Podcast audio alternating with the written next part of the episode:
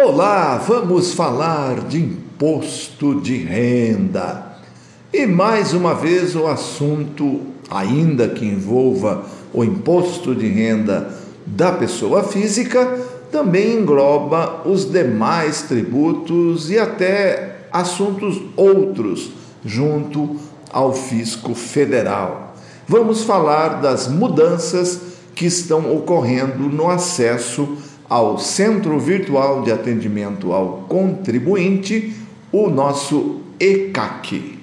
Como todos sabem, o governo federal tem avançado na digitalização e segurança de acesso a todos os serviços disponibilizados ao cidadão. Estamos caminhando para a situação em que todos os serviços possam pelo menos serem iniciados no portal GovBR, independentemente do órgão a que recorreu o cidadão. Nessa premissa, a Receita Federal intensificou o uso da senha GovBR, especialmente a partir das declarações de imposto de renda da pessoa física, ajuste anual saída definitiva do país e declaração final de espólio, que, com a inclusão de novas informações, tiveram um grande crescimento na utilização da declaração pré-preenchida neste exercício de 2023, cujo uso já atingiu quase que a meta pretendida pelo fisco, que era de 25%. A estatística final da entrega deste ano indica que o fisco conseguiu fazer com que 23,84% dos declarantes iniciassem a sua declaração utilizando a pré-preenchida. E para aumentar a segurança no uso dos dados, inclusive em conformidade com a Lei Geral de Proteção de Dados, a LGPD, o governo lançou o sistema de assinaturas eletrônicas utilizando uma conta GovBR nível prata ou nível ouro.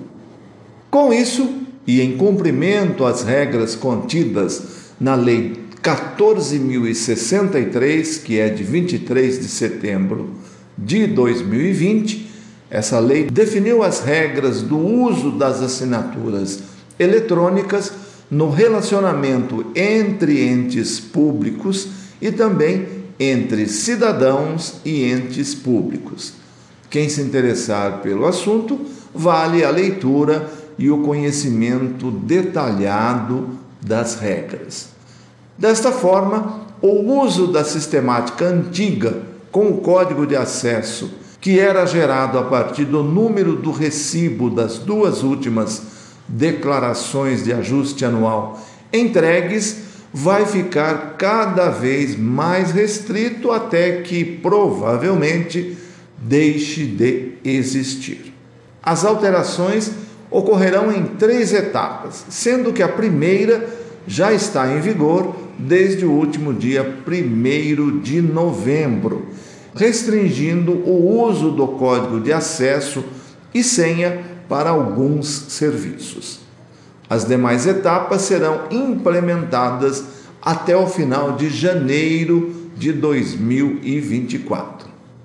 Para aqueles contribuintes que, por qualquer motivo, não puderem elevar o nível de confiabilidade de suas senhas GovBR para prata ou ouro, poderão cadastrar uma procuração digital para que um representante legal possa acessar os serviços em seu nome. A lista de todos os serviços que deixaram de funcionar com o código de acesso e senha estão na página da Receita Federal na internet e recomendo a leitura. Destaco agora alguns serviços que já estão exigindo uma senha GovBR nível prata. Qual é esse nível? São aquelas senhas validadas por biometria facial da carteira de motorista, CNH, dados bancários, internet banking ou banco credenciado, ou cadastro SIGEP para o caso de servidores públicos, ou nível ouro, que são aquelas validadas pela biometria facial da Justiça Eleitoral ou por certificado digital compatível com o ICP Brasil. São então os seguintes serviços: aplicativo Carneleão Livro Caixa, que desde 2021 é acessado em ambiente web no ECAC. Também agendamento de atendimento presencial nas unidades da Receita. Atualização de dados bancários para restituição. Autorizar e desativar débito automático em conta emissão de comprovante de inscrição no CPF, obtenção de cópia de declaração, validar e assinar documentos digitais. É o aplicativo e-assina do SERPRO. Opção de impressão da declaração do imposto de renda exclusivamente no ECAC. Retificação de pagamento, ou seja, REDARF. Entre outras, trouxe para vocês uma lista daqueles assuntos que achei que são mais utilizados, mais comuns. Importante ficar atento e atualizar a sua conta GovBR para poder continuar acessando esses serviços que citei e os demais serviços que sofreram restrição de uso desde 1 de novembro.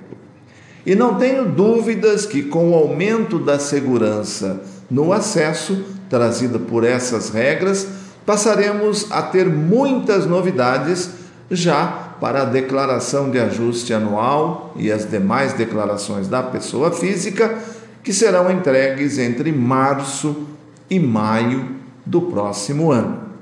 E você, privilegiada ouvinte, privilegiado ouvinte do nosso podcast Pílulas do Doutor Imposto de Renda, como sempre, receberá toda a orientação e as dicas para o melhor uso de tudo que está por vir. Já que estamos no campo da modernidade, você, profissional da contabilidade, já pensou em ter online, ao vivo, no conforto do seu escritório, um plantão para tirar dúvidas sobre imposto de renda da pessoa física? É exatamente isso que lançaremos muito breve. O plantão fiscal voltou. É o serviço Doutor IR On Pro. Estarei online e ao vivo respondendo suas dúvidas uma vez por semana provavelmente às quartas-feiras, das 8h30 às 11 da manhã, horário de Brasília, e o arquivo com as perguntas respondidas ficará disponível para acesso gravado para todos os assinantes e mais, devidamente indexado. Você vai direto ao assunto que procura. Estamos montando uma lista de interessados sem qualquer compromisso de aquisição, para, atingido o número mínimo que viabilize o serviço, lançarmos o produto. Está nas suas mãos. Para saber mais e ser o primeiro a poder usar o nosso serviço, é só preencher o formulário de interesse acessando o link que está aparecendo na sua tela se você está nos acompanhando pelo YouTube.